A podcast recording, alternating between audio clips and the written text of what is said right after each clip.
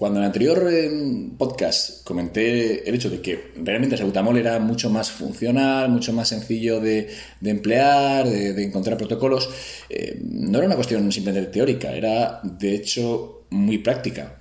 Si os fijáis, el salbutamol, al tener una vida media, vamos a poner de 4 o 5 horas, aunque te digo, esto es bastante relativo, y siempre hablando de comprimidos, recordad que cuando hablo de salbutamol al menos para nuestros fines, eh, me circunscribo a los comprimidos. Eh, la versión en inhalador, eh, digamos que sería bastante diferente y no, no, cumpliría con lo que estamos buscando. realmente, el tener una vida media, ya digo, de hasta 5 horas, normalmente a partir de las 3, 4, uno ya nota el decaimiento, pero bueno, es variable, pues da juego a generar protocolos. Vamos a poner un ejemplo. Eh, podemos tanto mm, espaciar eh, las diferentes dosis de sabutamol, eh, pues digamos cada X horas, como bien he dicho, siempre sin sobrepasar, en mi opinión, los 16 miligramos. ¿Por qué 16 y no 18 y no 21? Porque es el límite donde al que han llegado los estudios siempre con un margen de seguridad bastante amplio, incluso en niños. Y bueno, hasta 16 miligramos, realmente decir, el patrón de uso parece bastante seguro. 16 miligramos al día, se han empleado en otros estudios más, pero hablamos de estudios a largo plazo, viendo, o sea, eh, realmente decir estudios eh, sólidos eh, mm, y demás, pues tenemos hasta 16 miligramos. ¿Qué nos permite? Pues realmente nos permite ir jugando con las dosis, por ejemplo, si nos levantamos, tomamos 2 o 4 miligramos, a las 5 horas o a las 4 horas tomamos otra dosis, ¿vale? o sea, de 2 4 miligramos, al cabo de podemos ir jugando durante el día, eh, cuando nos interese, cuando no nos interesa, eh, eh, emplear salbutamol y bueno, siempre podemos dejar más espacio con respecto a la noche y así descansar y también mejorar el sueño. realmente decir, no necesitamos tampoco tener salbutamol en sangre decir, durante la noche y es la ventaja que tiene, pero ya dije que no era la única. cuando dije esto, en realidad me refería, jugaba otras vías. vías o ideas que se os puedan ocurrir, ¿vale? Aparte de decir de espaciar las tomas de sabutamol sin llegar a 16 miligramos o sin sobrepasar 16 miligramos total en el día, eh, ¿qué más, eh, qué más chicha le podemos sacar? Pues, por ejemplo, el usar yoimbina. Poca gente sabe, o quizás sí que lo sepa, pero bueno, no sé más recordarlo, que no es muy buena idea emplear yoimbina, por ejemplo, decir junto con clenbuterol. ¿Por qué?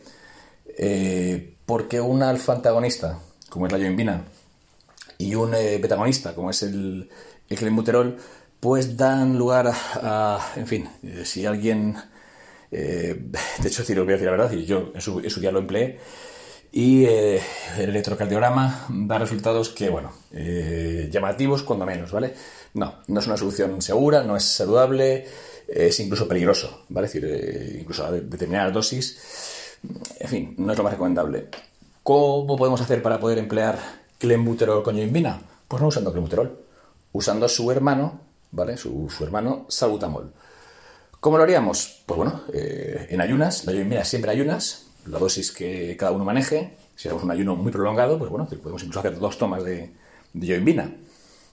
Mm, tras eh, el uso de yoimbina, por ejemplo, vamos es una hipótesis. Empleamos 10 miligramos al despertar, hacemos un ayuno, y al cabo de otras cuatro horas hacemos otra ingesta de yoimbina. Y, en fin, eh, hemos ayunado, eh, somos gente que hace ayuno y demás. Y llegamos a la segunda, digamos, eh, a la segunda parte, en el cual pues rompemos el ayuno, comemos, tal, tal, y a partir de ahí pues podemos usar salbutamol. con lo cual, porque realmente ya el efecto de la yoimbina quedaría, quedaría aplacado por la ingesta de alimento.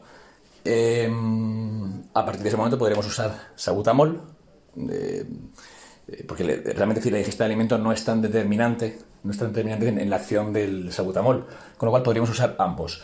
Otro ejemplo menos radical, eh, sin tener que irnos a ayunos interminables, no, empleamos yoimbina, la empleamos en ayunas, hacemos un paseo, eh, porque con la yoimbina hacer cardio intenso tampoco es muy recomendable, pero un cardio prolongado, una horita andando y demás, volvemos, desayunamos, y a partir de ahí tenemos todo el día para poder ir tomando sabutamol eh, con el protocolo antes mencionado.